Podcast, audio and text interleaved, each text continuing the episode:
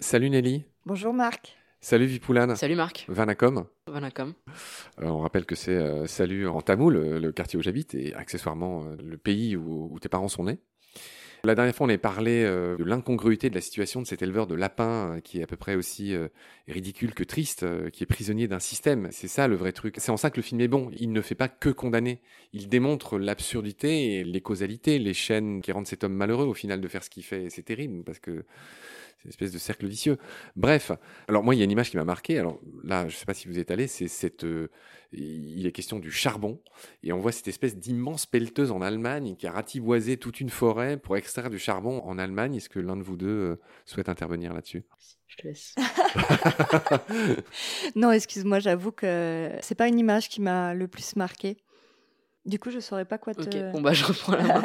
bah, moi, j'étais allé à un moment avant de tourner le film justement pour. Euh, une manif européenne qui était conjointe à une action de 2, qui est en gros un mouvement de désobéissance civile qui bloque les centrales à charbon et les approvisionnements en charbon en Allemagne.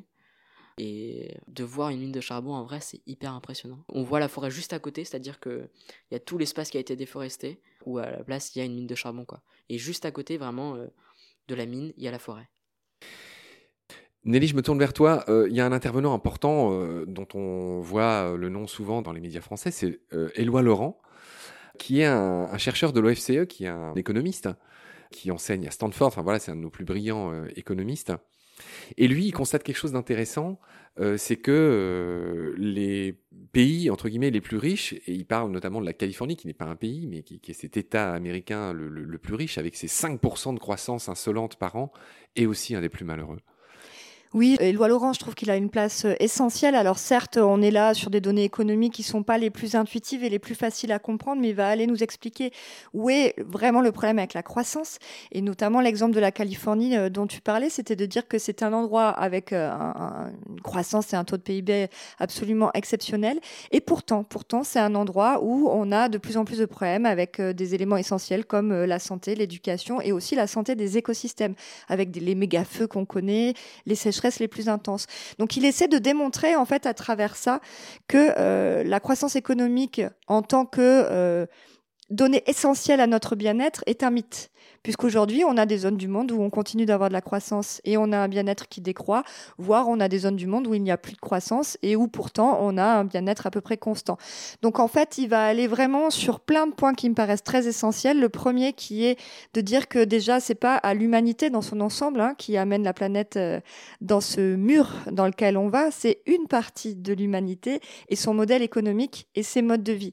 Donc il va aller relier ce qui n'est pas souvent fait l'écologie et le social, en montrant que euh, travailler sur les inégalités est quelque chose d'essentiel aussi sur la question écologique. C'est très superposable. Je viens d'interviewer Marie-Monique Robin, qui sort un livre magnifique qui s'appelle La fabrique des pandémies.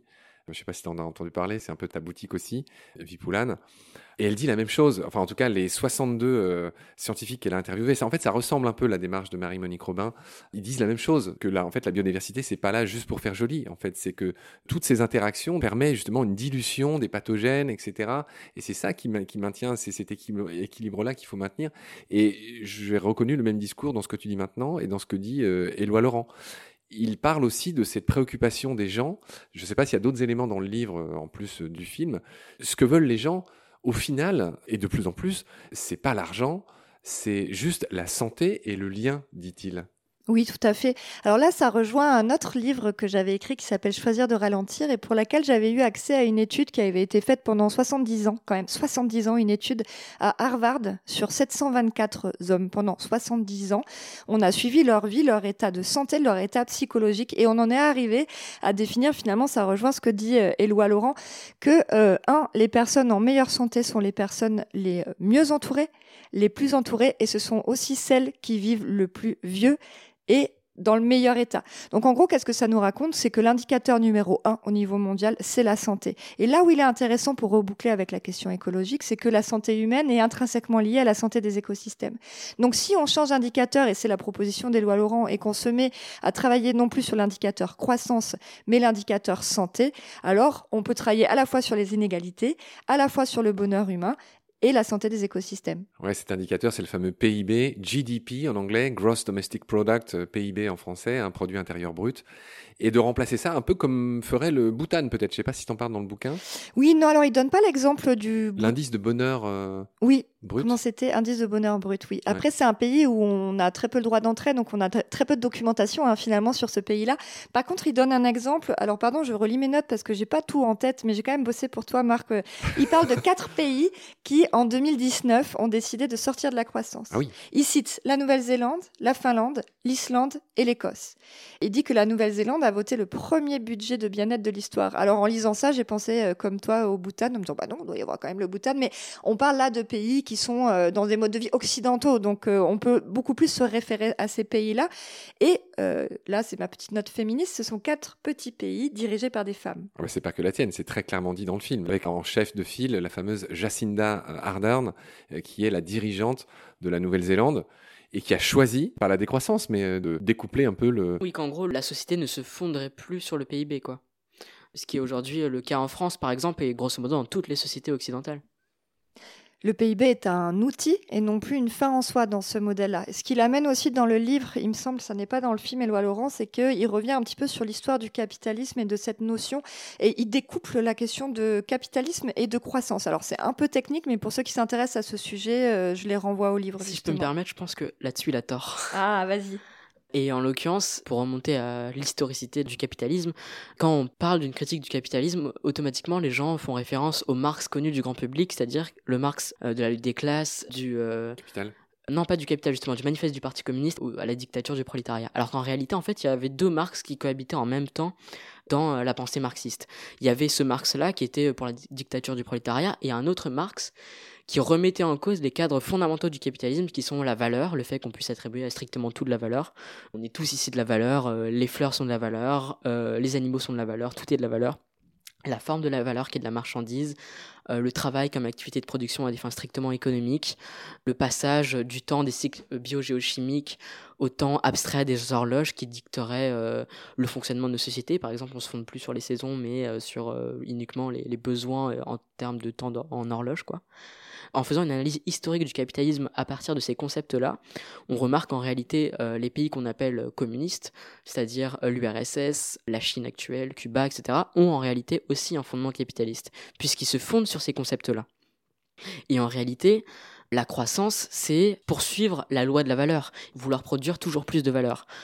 Donc, tant qu'on est dans une société capitaliste, moi je pense qu'on ne pourra jamais tendre vers une société écologiste. Beau sourire, rien à dire. tu m'impressionnes avec euh, ta lecture et ton analyse de Marx.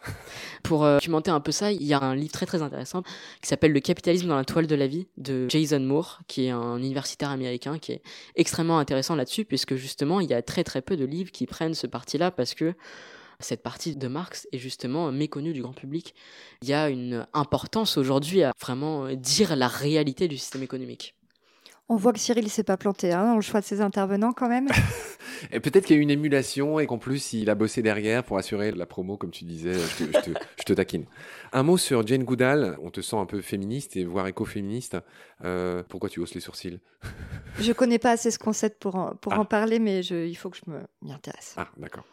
Jane Goodall. Donc, euh, justement, si je te renvoie là-dessus, c'est que elle raconte dans ce doc. Euh, Aujourd'hui, c'est une star planétaire, Jane Goodall, et ses chimpanzés, et, la manière dont elle est allée les étudier, à savoir, elle a fait énormément de choses, Jane Goodall, mais elle explique que quand elle est allée euh, rendre compte des résultats de ses travaux, les hommes qui étaient amenés à l'écouter lui ont reproché d'avoir donné des noms à ces animaux, de s'être intéressé à leurs émotions, etc., etc. Et donc, on parlait de ces femmes gouvernantes des quatre pays euh, qu'Éloi Laurent euh, cite, mais on pourrait aussi parler du mal de plus de 50 ans et, et des ravages qu'il fait en ce bas monde. Bah oui, et j'ai envie de parler de cette figure de Greta Thunberg. En parlant de ça, on voit que les critiques les plus virulentes que cette euh, jeune femme euh, obtient vient de la part euh, d'une certaine génération plutôt masculine. Donc oui, oui, c'est la société du patriarcat. La place de la femme, elle est à questionner aussi. On parlait tout à l'heure des inégalités. Euh, évidemment, on pense aux inégalités riches-pauvres, on pense aux minorités, on pense aux migrants, mais je pense que la question de la femme, elle est importante aussi dans ce sujet. Tu veux ajouter quelque chose sur Jane Goodall? Pour moi, ça a été un grand moment d'émotion dans ce travail-là, puisque j'ai eu accès, ben, je pense que vous, vous étiez en première loge avec Bella, mais elle a raconté son enfance, Jane Goodall, dans cet entretien quand même. Et elle raconte comment est, né euh, son engagement et quel a été son chemin quel a été son parcours. Et effectivement, là où je rejoins euh, sur la question que tu as posée, c'est que non seulement c'était une femme, en plus elle n'avait pas de diplôme universitaire, je ne savais pas, mais elle l'a eu après coup. Elle est devenue éthologue après coup, après avoir commencé à étudier euh, les chimpanzés. Et pourtant, elle a révolutionné la science. C'est-à-dire qu'en démontrant que les chimpanzés utilisaient des outils, finalement, elle est, sauf erreur de ma part, la première à l'avoir fait. Et c'est la première fois dans notre histoire scientifique qu'on remettait en question cette spécificité que nous nous étions auto donné, nous, Homo sapiens, nous serions les seules espèces à manipuler des outils, à avoir de la transmission vers nos petits, à avoir un monde sensible à l'intérieur de nous. Donc Jack Goodall a participé à cette révolution-là. Et moi, ça me touche euh, particulièrement. Alors après, dans l'historique de leur voyage à Bella, Vipoulane et Cyril, ils étaient allés rencontrer juste avant, parce que ça s'inscrit quand même dans cette histoire-là, Philippe Descola, qui n'a pas pu être gardé à l'écran. Hein, Philippe Descola, qui est à l'origine du questionnement du concept même de nature, n'est-ce pas, Marc Combat a été, au départ, euh, devait s'appeler Défendre la nature, et je t'ai soufflé, bah, tu sais, il se passe quand même beaucoup de choses sur cette question de nature, culture et de vivant. Pourquoi pas défendre le vivant? Et Philippe Descola introduit... Alors, pardonne-moi de t'interrompre, c'est très important, en tout cas pour nous et notre communauté, mais ne perds pas le fil de ce que tu disais. Effectivement, euh, grâce ou à cause de toi, on a changé tous les claims, c'est-à-dire toutes les petites phrases de description de nos podcasts. C'est vrai qu'au départ, euh, Baleine sous gravillon, euh, le sous-titre c'était le podcast nature et culture. Et puis, euh, c'est vrai, je t'ai rencontré, on a fait nos émissions, tout ça. Puis un jour, tu m'as dit avec beaucoup de bienveillance, le mot nature, tu devrais faire attention, euh, parce que justement, il sépare l'homme euh, de la nature, et donc c'est un terme qui n'est pas innocent. Et grâce ou à cause de toi, bah voilà, aujourd'hui, là, j'ai donné les autocollants à Vipoulane. Baleine sous gravillon, le sous-titre, c'est le podcast du vivant. Combat, c'est le podcast pour défendre le vivant. Nomen, c'est euh, Nanani, un corps avec vivant. Et Petit Poisson deviendra euh, podcast, c'est un corps vivant. Donc, j'ai viré nature, y compris de mes descriptifs sur les réseaux sociaux, etc. Et justement, en arrivant, je me disais, ah, c'est stylé qu'il est vivant et pas nature. Merci, mec. Vas-y. Et eh ben en fait c'est pas moi qui ai évidemment inventé ça. Hein. Le déclic est venu aussi euh, en regardant le travail de Philippe Descola et pourquoi il est important? On peut penser que c'est une bataille de mots, que ça n'a pas beaucoup d'intérêt, mais moi ça m'a touché très très profondément parce qu'il explique en quoi, en définissant la nature comme tout ce qui est extérieur à l'homme, c'est comme cela que nous nous sommes arrogés cette supériorité vis-à-vis du reste du vivant. Et ça, je vais te faire une confidence, Marc, c'est quelque chose avec lequel je vis depuis que je suis toute petite, qui pour une raison qui m'est extrêmement inconnue, et là je me suis énormément retrouvée dans le personnage de Bella, ça a été ma première plus grande colère et révolte intérieure, c'est-à-dire depuis ma plus tendre enfance, ce qui me choque le plus au monde, c'est cette supériorité que nous nous sommes donnés vis-à-vis du reste du vivant. Et en ça, quand je lis aujourd'hui les travaux de Descola, de Morisot, vous en parlerez tout à l'heure, il y, y a une véritable révolution qui est à l'œuvre. Donc, pour revenir à nos moutons, puisque je vois qu'il est important de garder le fil, euh, Philippe Descola va démontrer que la notion de nature n'existe pas dans la plupart des autres cultures. Et tu sais, on disait tout à l'heure ces inégalités, c'est une partie de l'humanité seulement qui, par son système économique, emmène la planète vers le mur. Et bien là, on voit que dans nos représentations, dans notre culture même, on a là les fondamentaux de ce qui pourrait nous permettre de surpasser les crises. Ah, j'apprécie beaucoup ce que tu as dit et tu me fais penser qu'il faut que j'invite euh, Philippe Descola. On aimerait citer son livre, c'est Par-delà nature et culture, c'est ça Il me semble, oui. En fait, il revient souvent dans les émissions de Baleine sous Gravillon. Il y a beaucoup de mes invités qui l'évoquent et ce que tu viens de dire, euh, bah, merci pour cet éclairage. Il effectivement, il n'est pas dans le film. On se demande comment il a pu sauter, mais euh, on comprend bien que. Tout le monde était incroyable, mais il fallait bien faire des choix. oui, tout à fait. Mais je crois qu'une suite est prévue avec tous ceux qui ont justement pas pu être retenu à l'écran sur la première. Mais là où je fais un lien, c'est qu'il a historiquement aussi démontré que quand on a commencé à démontrer que certaines espèces animales utilisaient des outils, que d'autres avaient des formes de communication complexes, ben, cette façon que l'on a eu de se sentir supérieur a commencé à s'étioler. Et Jane Goodall est un personnage clé dans cette dynamique-là. Et justement, par rapport à ça, si tu me permets de. Mais bien sûr, mon cher Vipoulan. Euh, souvent, une question qu'on me pose, tu me l'as pas posée là, mais on me dit euh, qu'est-ce qui a changé entre le début et la fin du film pour toi?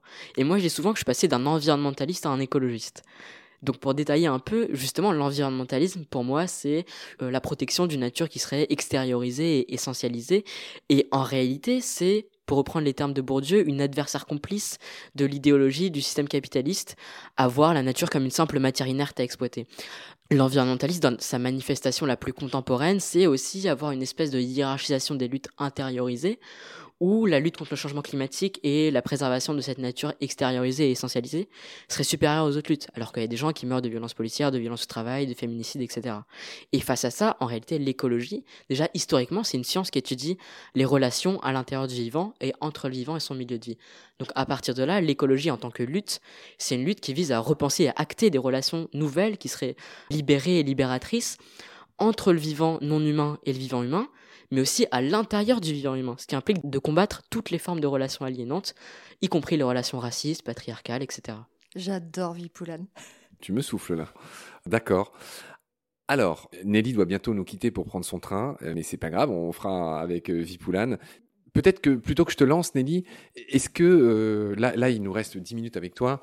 Quels sont toi les spécialistes qui t'ont marqué ou les points peut-être qui t'ont le plus marqué dans ce qui reste, sachant qu'avec Vipoulane, on va, on va parler du reste, mais est-ce qu'il y a des choses que tu aimerais faire valoir dans, dans ces 10 minutes qui, qui nous restent avec toi?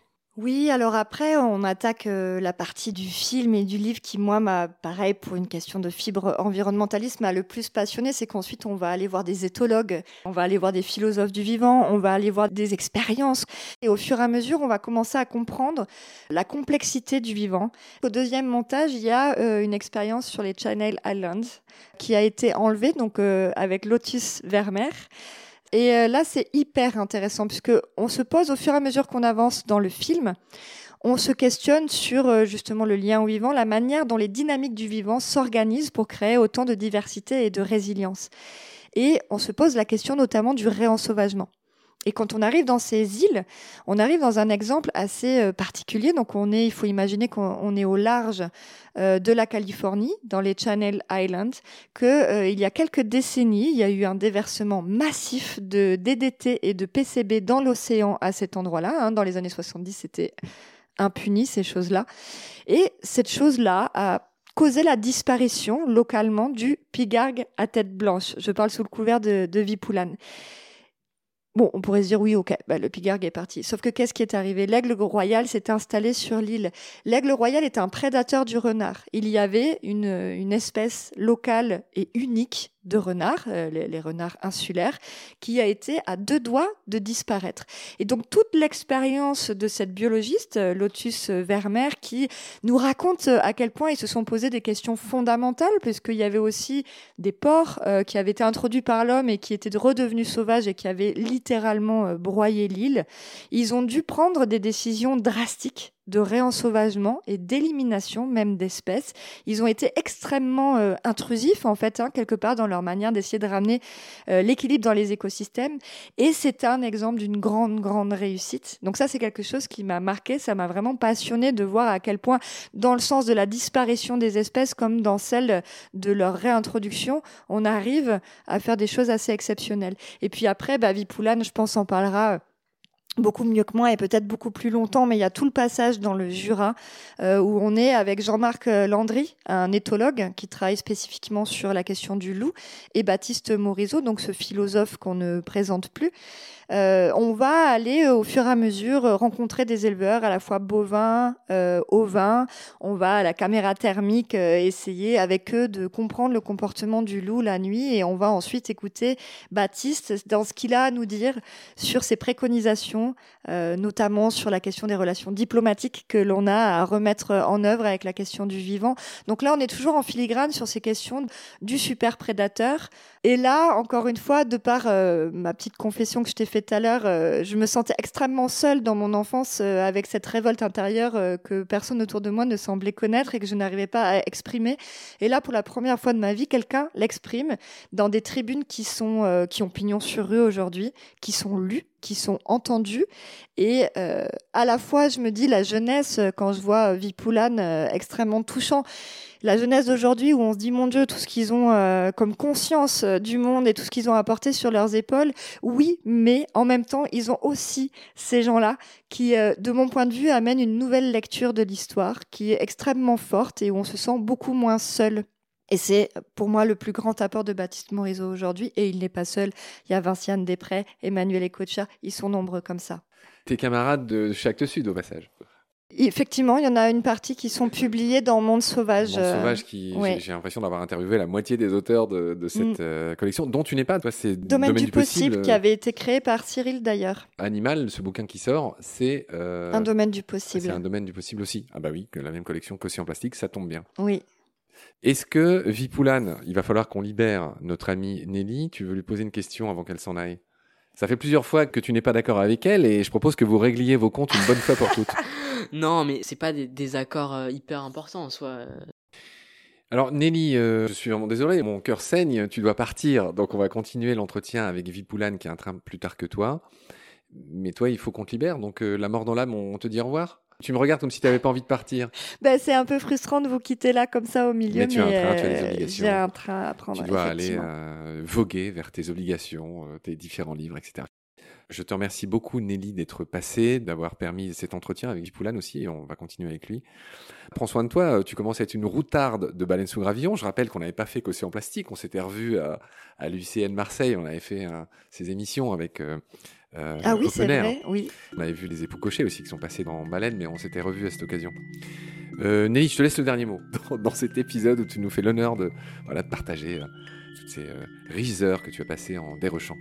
Eh bien, mon dernier mot ira en direction de Vipoulane. J'ai pas eu la chance de rencontrer Bella, puis là, on vient à peine de se croiser, mais euh, je vais suivre avec grand intérêt ton parcours. Et je suis vraiment euh, ravie que euh, dans cette jeunesse, il y ait des personnes de ta qualité. Merci, ça me touche. Prenez soin de vous. Salut. Salut. Salut. Pendant notre combat, nous deux, tu avais l'œil du tigre. Tu en voulais ce soir-là. Il faut que tu retrouves ça maintenant. Et la seule façon, c'est de recommencer au commencement. Tu vois ce que je veux dire?